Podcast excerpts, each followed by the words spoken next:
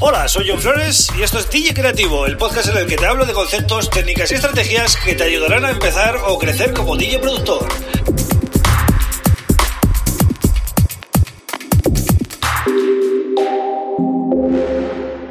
Hola, bienvenido, bienvenida a DJ Creativo. Mi nombre es John Flores y este es el podcast número 21.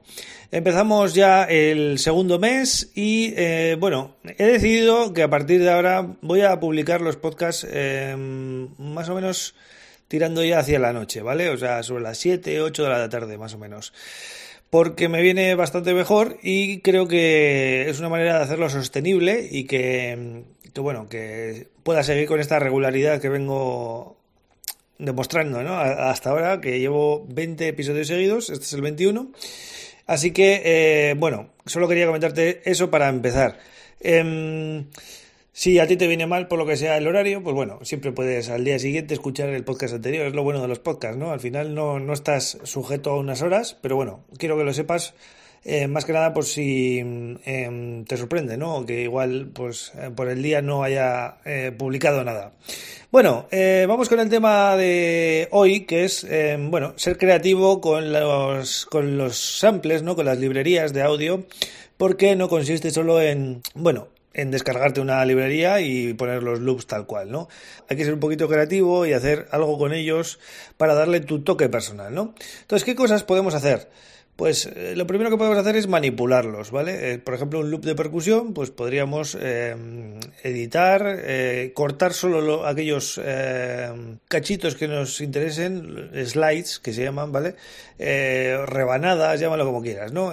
pequeños soniditos dentro del loop que nos interesan, podemos cogerlos y manipularlos a nuestro gusto bien con corta pega directamente en el, en el secuenciador o Mm, cargándolos en un sampler como one shot, ¿vale? Entonces podremos hacer bastantes cositas chulas con eso. Otra cosa que podemos hacer es superponer a esos loops que ya vienen hechos en las librerías sonidos nuestros que refuercen o hagan de segunda capa.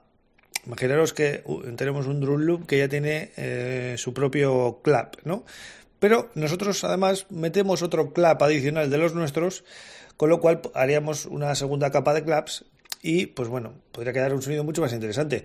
O por ejemplo, una línea melódica, ¿vale? Un, loop melódico, podríamos añadir nosotros una melodía tocada con un sintetizador nuestro y añadirla al loop. Entonces estaríamos usando eh, el mismo, la misma melodía, ¿vale? del loop de la librería, pero con nuestro toque y fusionada con otro instrumento que igual pues le aporta más graves o le aporta más, más agudos, eh, altos, ¿vale?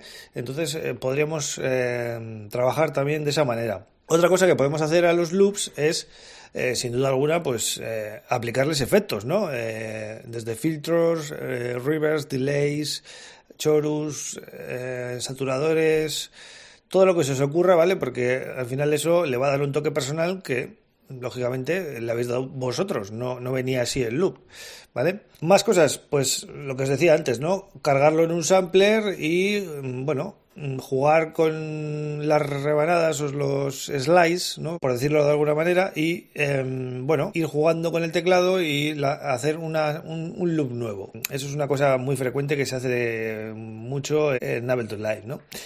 Bien, también podríamos eh, convertir el audio en MIDI, ¿vale? Ableton Live, por ejemplo, tiene una opción que es capaz de hacer esto, ¿no? Eh, no lo hace perfecto, ¿vale? Pero si está, si es un loop bastante limpio y está definido, te va a sacar mm, bastante bien eh, las notas o el groove, ¿no? En este caso. Entonces vas a poder jugar con eso también. Y otra cosa que te recomiendo mucho que hagas es em, cambiar el, tono del loop sin cambiar la velocidad. Esto lo haces con un plugin que te voy a dejar en las notas del episodio, ¿vale? Vas a johnflores.pro, episodio 21, y te dejo el enlace a este plugin. Es un plugin de pago, pero es baratito. Y es que no te puedo recomendar ninguno gratuito porque no lo conozco. Y este tipo de herramientas no suelen venir incluidas en, en, los, en los DAOs, ¿no? Entonces, eh, bueno, son pequeñas utilidades, pero que para trabajar con librerías ya os digo que es súper útil. Os dejo el link en las notas, se llama Pitchwell, ¿vale? Y es un plugin que va muy bien. Todo lo que podéis hacer con las librerías, ¿vale? Eh, sobre todo mucho cortapega y, y cambiar el orden y hacer vuestras capas y todo este tipo de cosas, eh, bueno, pues al final van a hacer que vuestro sonido sea más personal y bueno, vais a aportar eh, ese toque vuestro, ¿no? Que, que la librería de por sí pues no trae, ¿no? Y esa es un poco la gracia, ¿no?